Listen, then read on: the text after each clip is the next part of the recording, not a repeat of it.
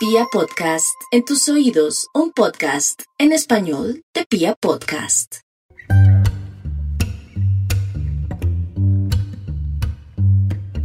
Hola, hola, bienvenido a una cápsula reflexiva más del Closet Profesional. Mi nombre es Angélica Leiden y recuerda que me encuentras en Instagram como arroba reseteando tu vida. El día de hoy quiero conversar, compartir contigo un poco mi opinión acerca de dos posiciones que existen alrededor de un trabajo, de la vida laboral. Em, y es que pienso que de alguna forma nos han vendido como esta idea, por un lado, de que el trabajo es nuestra forma de sostenernos económicamente hablando y que no necesariamente tiene que gustarnos.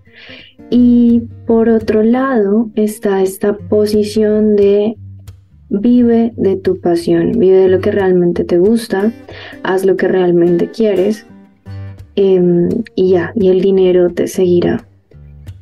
Y creo que este es un tema interesante porque no se trata de extremos, como muchas cosas en la vida, desde mi punto de vista, por supuesto.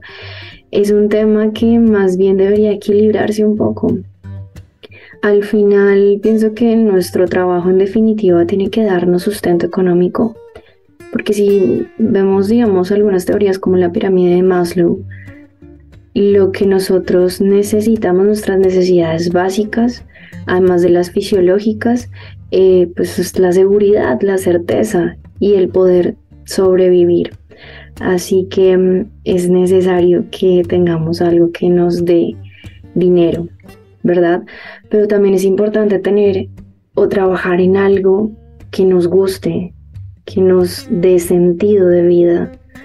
Creo que esto es algo que se ha trabajado muy bien en Oriente, especialmente en Japón, con algunos em, conceptos como el Ikigai, el Ikigai que mezcla pasión, vocación, misión y profesión pero que al final también nos vendieron de una manera en que si, si todas estas aristas no comienzan a, jugar entre ellas y a engranarse de manera perfecta, parece que entonces no tengo Ikigai. Y resulta que si nos remitimos a algunos libros, como Ikigai Esencial de Ken Mogi, nos damos cuenta que no necesariamente en nuestro empleo, en nuestro trabajo necesitamos encontrar el Ikigai. De hecho, en Japón está muy bien visto esto de tener una doble vida, que es ser un ingeniero en el día, pero ser un personaje de anime que va a uno de estos festivales en la noche. Y muchas veces las personas encuentran su sentido de vida en esa parte artística que no muestran mientras son ingenieros.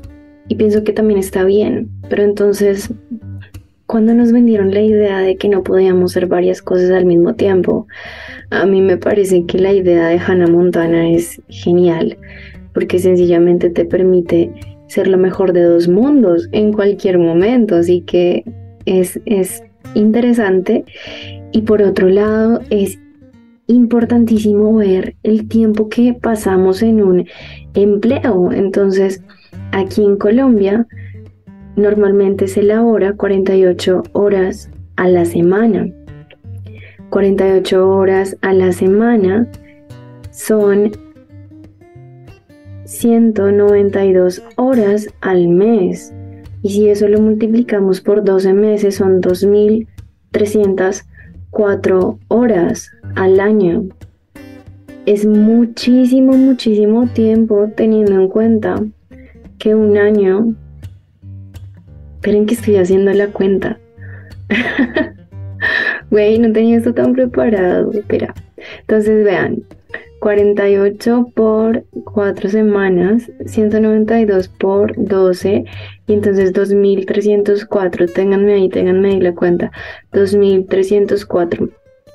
Bien, y nosotros permanecemos despiertos. Oigan, ténganme ahí 2304, que no se les olvide. Permanecemos despiertos más o menos 10 12 horas, vamos a ponerle 12 horas porque dormimos 8 de las 24, entonces 24 eh, menos, ok, listo, perfecto.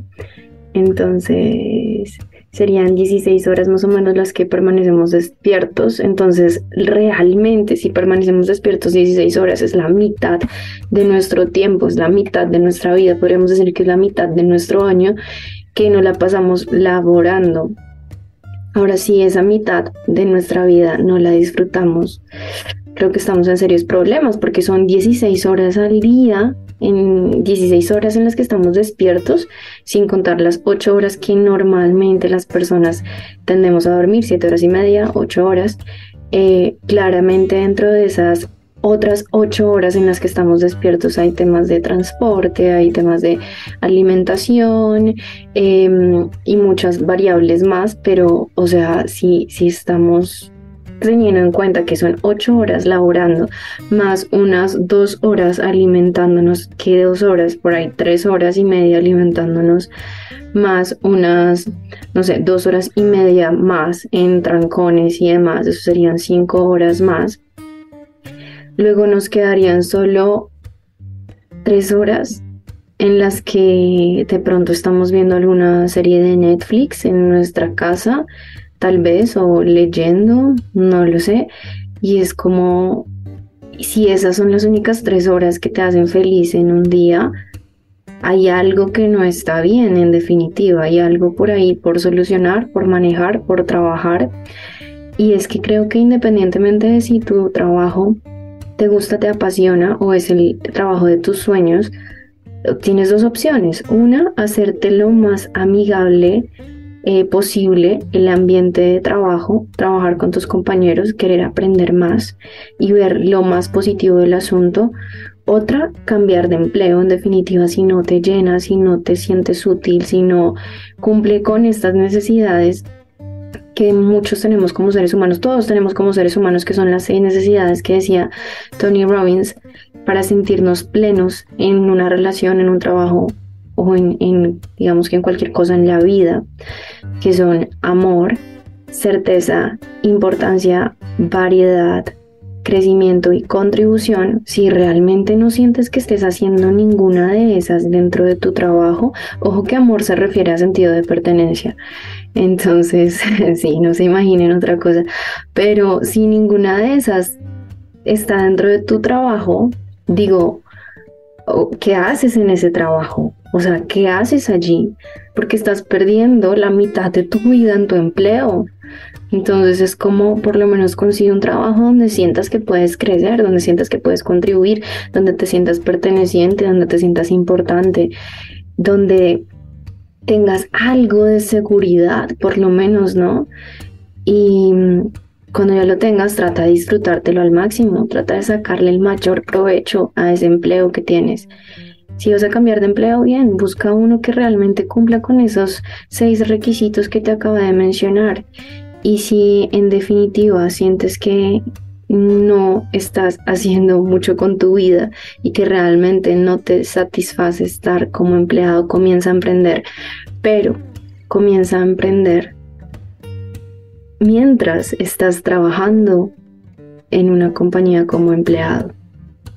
Es mucho mejor. Y fíjate que esas tres horitas que estás invirtiendo en Netflix, podrías invertirlas en un emprendimiento y en crear nuevas ideas y en hacer nuevas cosas. Al principio puede que comiences a, prestar algunos servicios, no sé, ya tú sabrás, no sé, de qué es lo que tus Tú, tú, puedes enseñar, por ejemplo, de cómo diseñar, de cómo hacer marketing digital o tal vez cómo, mm, no sé, muchas cosas, muchas pasiones que puedes tener tú, pero esas tres horas dedícalas a esa pasión. Puede que al principio no cobres nada, pero por lo menos eso te está dando un poquito de oxígeno, le está dando un poquito de oxígeno a tu vida.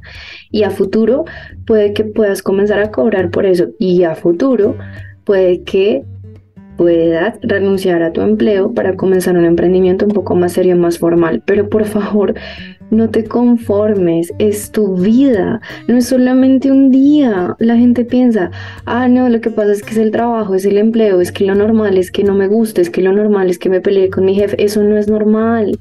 No es normal que no nos guste lo que hacemos, porque lo que hacemos le da sentido a nuestra vida, porque lo que hacemos nos diferencia de un montón de especies que no pueden crear, que no pueden hacer, que no pueden tener ideas, innovar. Así que no es solamente un empleo, no es solamente algo que haces para subsistir, es algo que le da sentido a la vida que tienes hoy. Entonces, hay muchas alternativas, elige tú cuál es la mejor para ti, hacer que tu empleo sea más agradable, más chévere.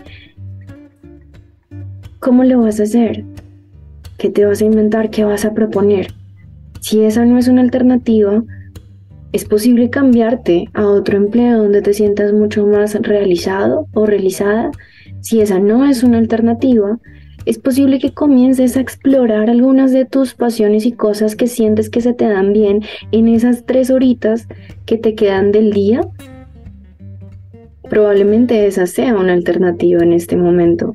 Y si es esa, fíjate que más adelante el camino se te va a ir abriendo pero depende de ti, tu felicidad depende en gran parte de ti, de tu responsabilidad para hacer que así sea la vida que tú deseas. Te envío un abrazo enorme. Recuerda que si te gustó esta capsulita, la puedes compartir con tus amigos, con tus amigas. Em, y bueno, recuerda escribirme por ahí a mi Instagram, arroba reseteando tu vida con S escríbeme qué te han parecido este contenido. Estaré muy muy feliz de conocer tus opiniones y nos escuchamos en un próximo capítulo.